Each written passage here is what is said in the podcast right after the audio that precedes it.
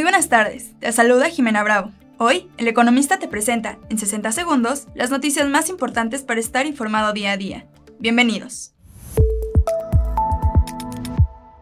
En primer plano, México reporta un superávit en su comercio de mercancías con Estados Unidos de 130.552 millones de dólares, lo que implica un aumento de 20.7% interanual y un máximo histórico de acuerdo con datos de la Oficina del Censo.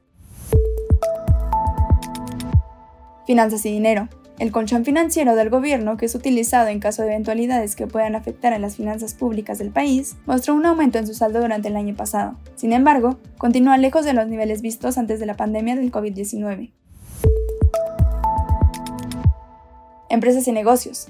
La contratación de plazas eventuales formales salvaron la generación de empleo en el arranque del 2023, al sumar 73% de los puestos de trabajo de un total de 111.699 plazas laborales, cifra que es menor del 21.4% en comparación con el mismo periodo de 2022.